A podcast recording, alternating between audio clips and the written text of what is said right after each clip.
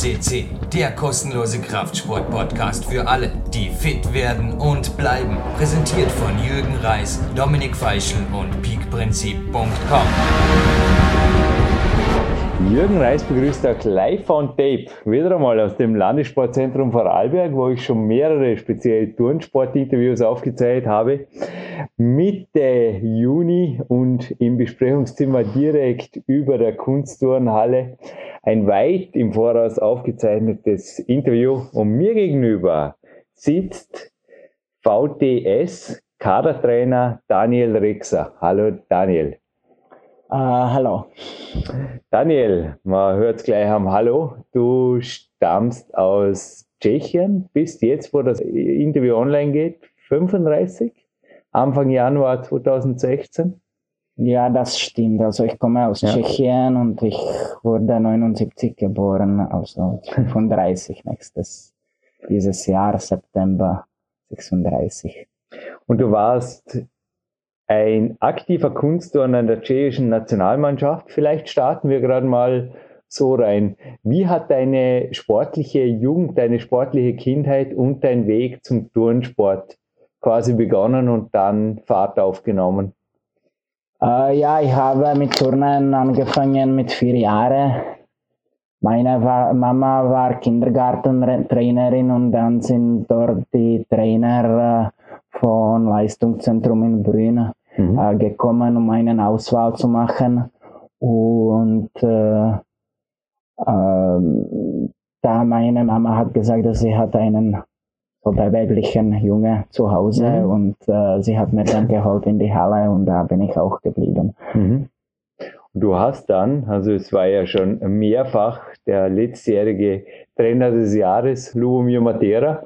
Du hast ihn als Freund und Trainingspartner kennengelernt, habe ich gelesen. Ja, also ich habe in Brünn angefangen und äh, Brünn war äh, damals ungefähr Zentrum für ganze Meeren in, äh, also in Tschechischen Republik für, für äh, die äh, äh, östliche, östliche Teil von Tschechien und äh, Lubosch kommt aus Zlín und äh, er ist nach Berlin, glaube ich, mit 10, 11 Jahren gekommen, dort auch mhm. trainieren in diesem Zentrum. Ich weiß nicht genau, genau wann, aber ungefähr so kenne ich ihn. Also 10, 10, 12 Jahre, glaube ich. Ich werde uns noch mehrere Namen hier nennen. Also Lubomir Lubosch Matera ist genauso wie Michael Fussenecker oder natürlich auch der Herr Van der Haut, also der Laurenz, aufzufinden über die Suchfunktion der PowerQuest C. Aber zurück zu dir, Daniel.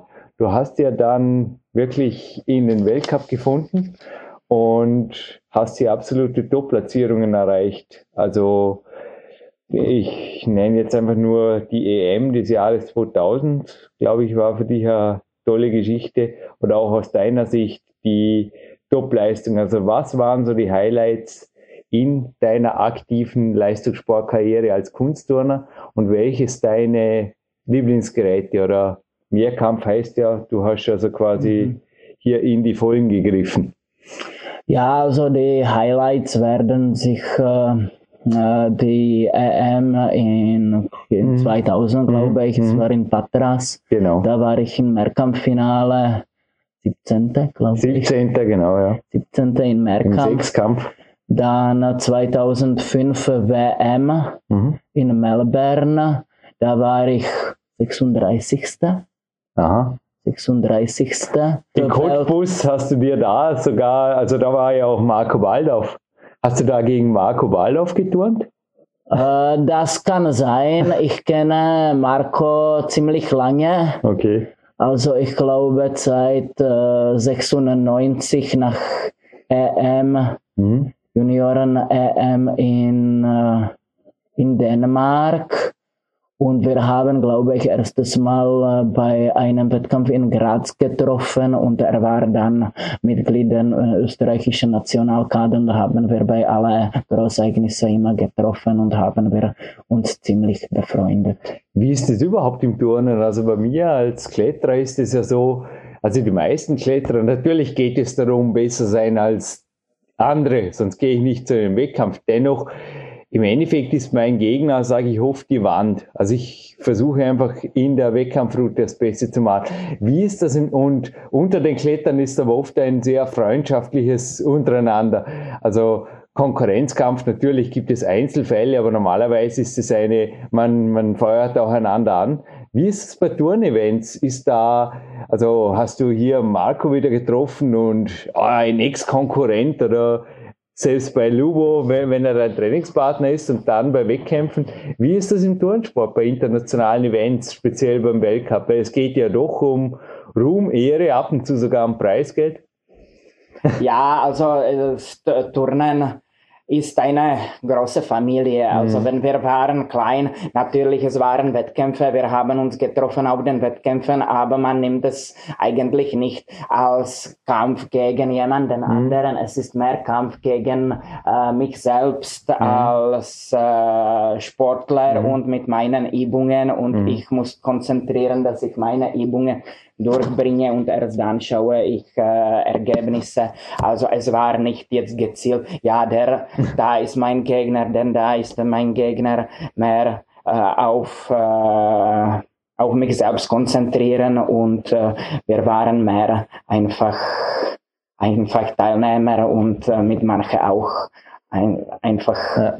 Befreundet und, und so, so geht's weiter. Und wenn ich bin jetzt älter, dann, dann ich schaue mehr, dass die, die ähm, Turn, Turnwelt ist eine große Familie, also man kennt viele, viele Leute auf verschiedenen Positionen, die welche haben vorher, äh, vorher äh, mit mir geturnt, sind mhm. jetzt geteilt in mehreren Ländern in verschiedenen Positionen. Vor mir liegt ein Fitnessmagazin, die Mains Fitness, die derzeit aktuell, und die haben mir gerade einige Fragen gestern wirklich zugeworfen, habe gedacht, die ist wie für dieses Interview gemacht. Erzähl mir ein wenig was über die tschechische Mentalität und auch dein Training damals. Lubomir Matera wurde ja hier öffentlich von seinen Schützlingen schon als wilder Hund bezeichnet. Und die Medien haben das auch unzensiert so wiedergegeben. Und da ist auch in der Men's Fitness ein doppelseitiges Bild drin, quasi des Wahnsinns knusprige Beute. Das ist ein Tscheche, der anscheinend zum YouTube-Star wurde, dass er da also lebensgefährliche Abfahrten mit dem Mountainbike macht. Ist, ähm, ja, liegt den Tschechen das Wilde, das draufgängerische fast schon ein wenig im Blut. Wie war damals das Tourentraining in Tschechien? Also man spricht ja auch ich in meinem dritten Buch im Peak Time habe ich auch von einem inneren Russentrainer geschrieben. Also einem inneren Trainer, der einfach oft dich noch ein wenig weiter treibt, als es ab und zu gut für dich ist. Und der östlichen Trainingsphilosophie wird ja schon oft eher ja, sehr hohe Umfänge, sehr hohe Intensität zugeschrieben. Was hast du für Erinnerungen an dein Training damals, beziehungsweise wie lief das konkret? Gib uns ein wenig Fakten über eine Trainingswoche damals zu deiner, sag mal, intensivsten Zeit in der Weltcup-Vorbereitung in Brno oder in Brünn. Mhm. Also ich werde erstes Mal nicht sagen, dass äh, tschechische Mentalität irgendwie wild ist. Das ist mehr individuelle Sache und äh, äh, sag mal so in den Europa, Europa oder so im Vergleich sind wir irgendwo im Durchschnitt. Das was war, äh, wenn ich habe angefangen äh, mit Turnen, äh, was Vorteil war in unseren Zeiten, dass äh, wir haben profitiert von einem guten äh, System. Mhm. Also ganz, sag mal ehrlich, äh, ich muss nicht äh, sozialistisches System oder so, aber in Sport war, war eigentlich dieses System ziemlich gut aufgebaut ja. von Struktur. Haben ich schon mehrfach und, äh, gehört. Und ja. ich habe selber nicht in, in ähm, in sozialistischen System schon nicht geturnt, aber ähm, äh, oder war nicht entwickelt in, in sozialistischen System, aber die, äh, die Struktur, wenn ich habe angefangen in Sport, ist geblieben und das war noch, glaube ich, für uns äh, ein Vorteil, mhm. weil äh, die Strukturen waren wirklich gut. Äh, wir haben äh, eine, äh, ein Leistungszentrum verbindet mit Sportgymnasium oder Sportschule und Sportgymnasium. Es war ab zehn Jahre, also ab fünfte Klasse. äh, war Sportschule und dann äh, vierjährige Sportgymnasium. Mhm. Und wir haben die Möglichkeit, dreimal pro Woche zweimal, äh, zweimal trainieren. Und äh, der Tag hat einfach so ausgeschaut, dass wir haben äh, zwei oder drei äh, Stunden Vormittagsschule, mhm. dann hatten wir zweieinhalb Stunden äh, Training, Training, dann Mittagessen und äh, dann wieder zwei Stunden äh, Schule mhm. und dann drei Stunden Training und alles war so mit, mit Essen, mit, mit Mittagessen, äh, war, äh, war alles inklusiv so ein System. Also es war Am Wochenende auch Training oder gab es Ruhetage? Also es war eine, gesagt, eine, ein, Ruhe, ein, ein Ruhetag. Äh, meistens, also Samstag hatten wir Training Vormittag okay. gehabt und dann eineinhalb Tag, äh, eineinhalb Tag hatten wir äh, frei. Und äh, Training war damals Montag zweimal, mhm. Dienstag einmal, Mittwoch zweimal, Donnerstag einmal, Freitag zweimal, Samstag Vormittag und dann ein Wochenende frei. Vor mir liegt gerade der Vorarlberger Nachrichtenbericht, den ich auch bei Lubomir Matera, bei Michael Fussenecker hier hatte, der von der 60-Stunden-Arbeitswoche, wo natürlich auch regenerative Maßnahmen noch dabei sind. Und da haben wir uns gerade gedacht, war es ähnlich wie hier. Auch die infrastrukturellen Voraussetzungen. Ich bin jetzt, ich habe heute einen Ruhetag, nachmittags zum Beispiel auch noch hier in der wunderbaren Sauna Landschaft hier des Landessportzentrums. Hattet ihr ähnliche Bedingungen wie hier jetzt zum Beispiel, ja, Florian Breitsch, der auch schon zweimal bei PowerQuest C war, vorfindet?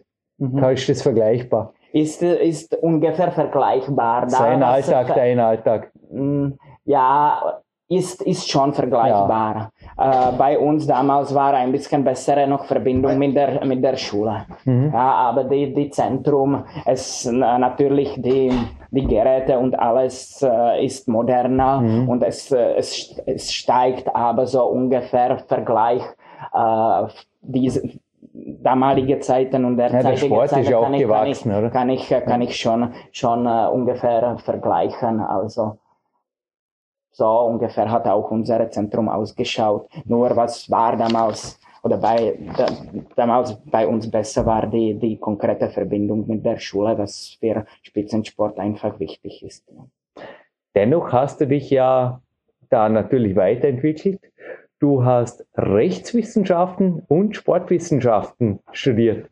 Ja, du bist jetzt als Turntrainer, komm endlich einmal zum derzeitigen Status, mit deiner Frau, die auch in Olympia um die Medaillen, die wohl die Sportwelt am meisten bewegt, kämpfen durfte, und zwar in Sydney. Mhm. Du bist jetzt mit Katharina hier im Landessportzentrum, beziehungsweise für den VTS-Kader verantwortlich seit 2013 oder für einen Teil des VTS-Kaders. Ja, jetzt ja schon mal klare Frage, warum nicht Rechtsanwalt finanziell? Vermutlich wäre das der interessantere Weg gewesen, nicht? Ja, es war natürlich schon interessant, nur ich habe ziemlich lange Karriere in Sport, äh, Sport äh, erlebt und äh, ich wollte mich äh, einfach auf die Sportkarriere mhm. weiter konzentrieren oder ich es war vorher mein Hobby, jetzt ist es meine Arbeit, weil ich habe schon drinnen viel in Sport investiert und äh, ja, es ist immer mein Hobby und, und ich will das weitermachen, deshalb habe ich so entschieden. Habe gerade gelächelt. Dein Studium als Jurist, die einen oder anderen Zuhörer werden jetzt vorher gedacht haben, aha, es ist auch klar, warum der Mann sehr konkrete und überlegte Antworten bringt. Bringt dir das was im Alltag? Uh, das schon, also jedes Studium ist, äh, oder alles, was man macht im Leben, bringt etwas. Also ja, ja. natürlich, es hat mir äh, äh, irgendwo nach vorne bewegt. Also es mhm. ist nicht alles, das Leben ist nicht um Sport und man lernt etwas, etwas Neues und mhm. es hat mir äh, sicher mehr entwickelt, dass ich habe die Möglichkeit, dieses Studium zu abschließen. Und wie hat euch denn wirklich der Weg hierher geführt? Denn ihr wart ja zuerst beide, du und deine Frau, in Ostösterreich und seid dann hierher gekommen. Wie, also Vorarlberg hatte eigentlich eine lange Geschichte von tschechischen Trainern. Also ich kann mich noch erinnern, als ich hier vor über einem Jahrzehnt in die Kunstturnhalle gekommen bin, da war also noch eine Trainerin hier, die ja also auch bekannt war, auch aus Tschechien. Und ich habe einen Bericht gefunden, 46 Jahre tschechisches Turn-Know-how, ah, hat sich hier mal auf einer Berghütte getroffen und ihr habt euch da untereinander ausgetauscht. Wie kam es dazu, dass von Voracek über Lubos, Matera bis hin zu natürlich jetzt Rexa immer wieder tschechische Namen hier in der Trainerliste aufscheinen. Ja, weil Turnen ist klein, äh, groß, ihr euch gegenseitig große, große Familie. Also kleine Familie. Kennen, kleine, kleine mhm. Familie. Also wir kennen uns äh, ja schon über den Sport äh, länger. Mit Lubos kennen wir schon, das habe ich schon erzählt. Mhm. Und äh, äh, Jiří und Rosa waren schon bekannt, ja, ja, äh, mehr auch in, in, in Tschechien. Und ich habe sie erst äh, da getroffen, natürlich, weil das Distanz, da ist schon gewisse Distanz, aber ich kenne sie schon von, von, von ähm, verschiedenen Stories in Tschechien und, und, und so. Ist östliches Turnwissen hier so gefragt oder ist es dem Westlichen überlegen oder wo würdest du sagen oder seid ihr von der Art her, weil ihr scheint ja sehr gute Arbeit zu leisten? Äh, ja, dass die Frage, Frage gehört vielleicht jemanden anderen, warum sind wir hier angefragt? Ich glaube, wegen wegen des Know-how. Also ich glaube wir, auch. wir sind, wir haben äh, gewachsen im System und auch. Wir, wir, sind lange, lange da und wir haben die Know-how und deshalb, deshalb sind wir angefragt, weil es ist, sind, also in Kunst und Sport sind nicht viele Leute, äh, in viele Leute, äh, die das Know-how mhm. besitzen und es sind immer, glaube ich, weniger.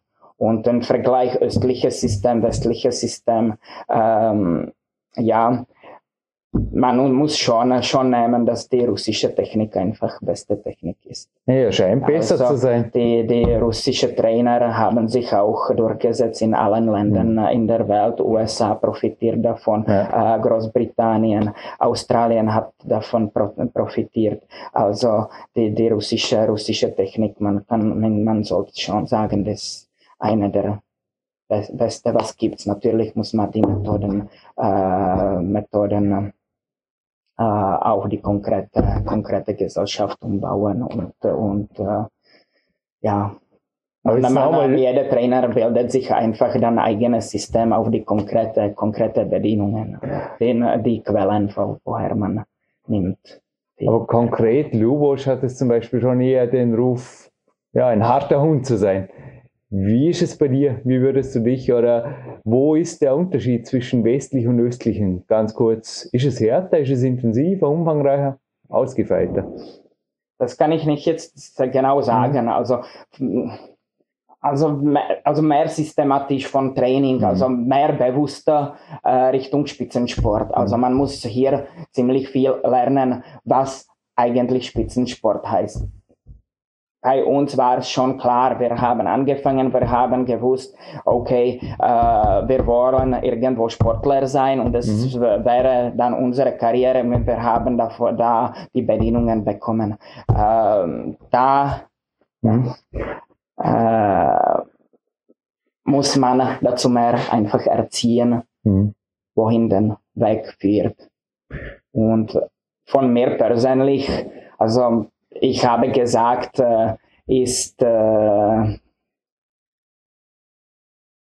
äh, ist individuelle Sache. Also ich bin, glaube ich, mehr ruhiger, mhm. ruhiger als Lubosch, aber ich erwarte auch Arbeit auf die Grenze noch. Na, dazu komme ich gleich noch natürlich, aber also nur um das klarzustellen, es war eine Trainerstelle ausgeschrieben, jetzt wieder aktuell.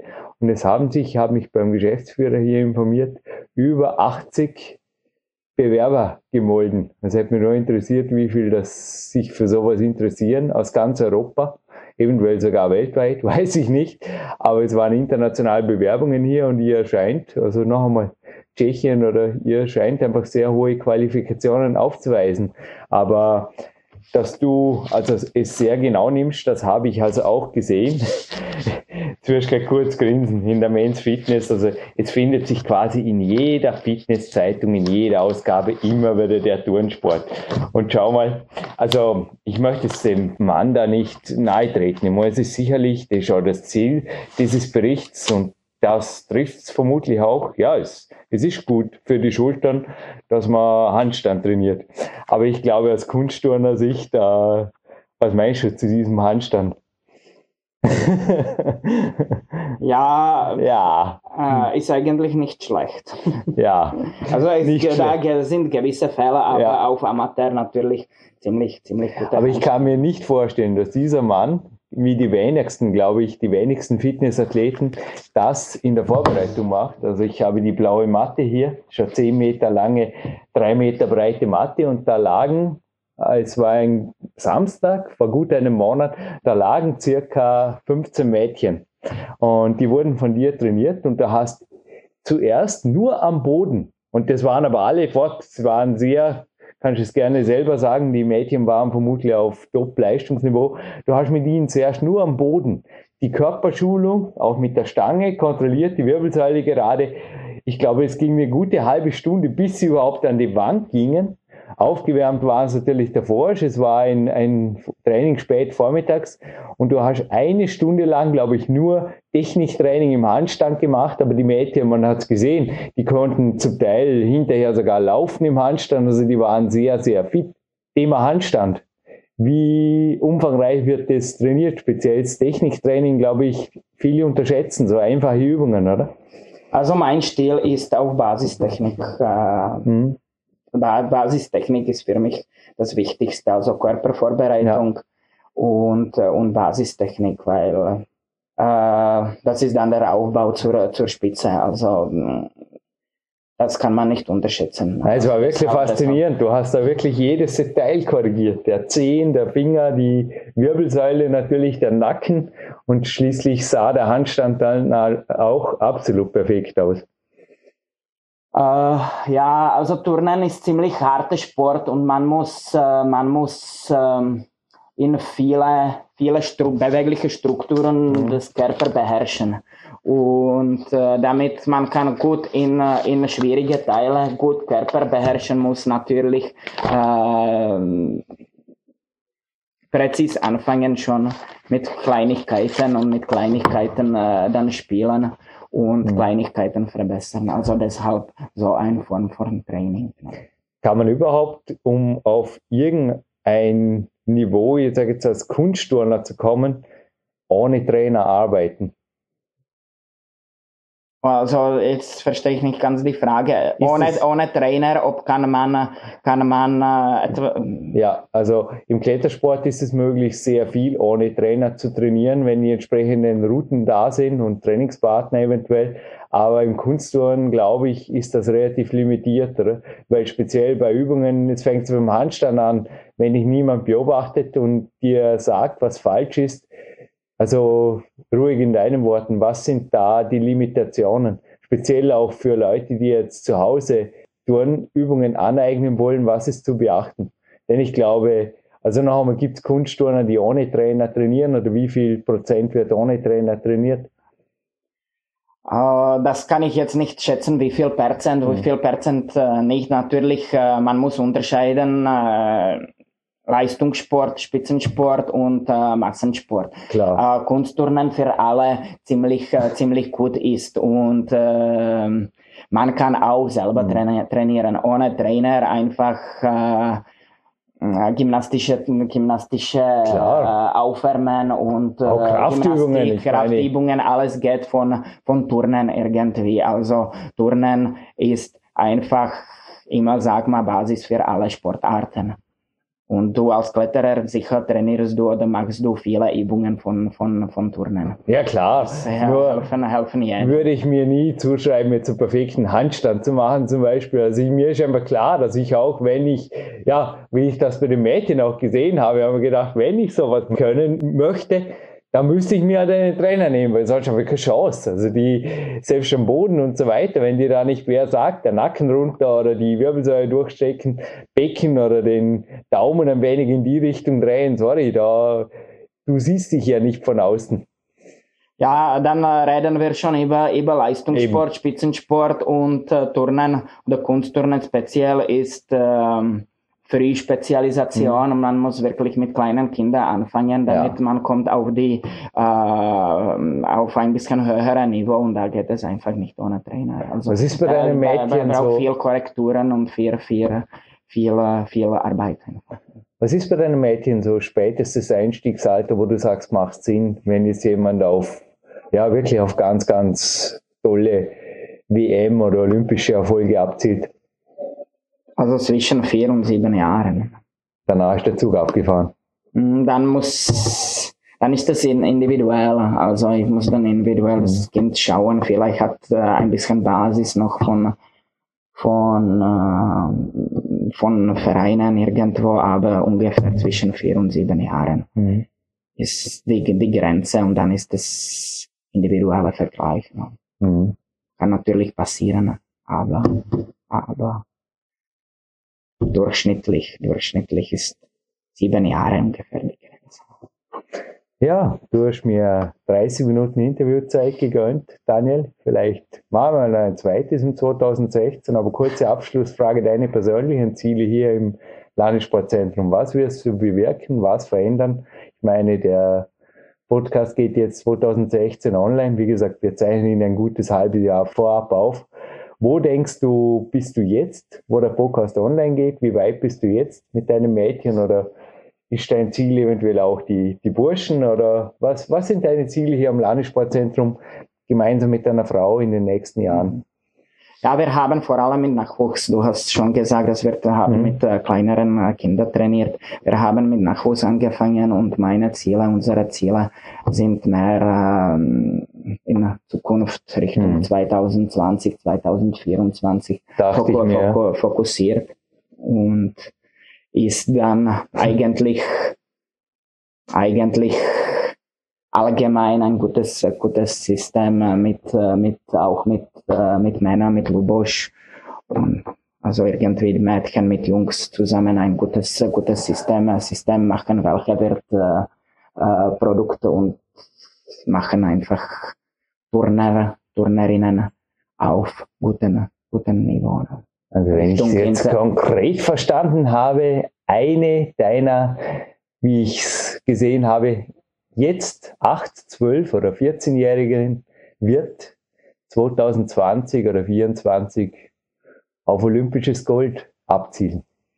Äh, man sollte sich nicht geben so große, äh, große Ziele, aber der Weg sollte da irgendwo einrichtend sein. Man muss einfach vergleichen auch die internationale Konkurrenz und, äh, und äh, sag mal so, Ziel wäre Olympiateilnahme und internationale Erfolge.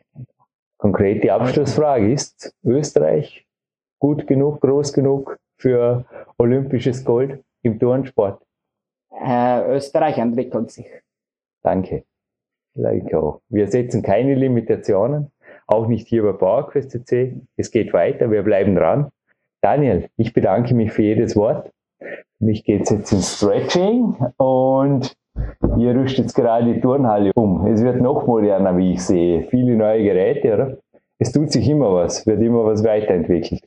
Ja, ja hoffentlich bleibt so. Also Österreich entwickelt sich und so sollte es bleiben. Der Weg geht voran. Danke, Daniel. Ja, gerne.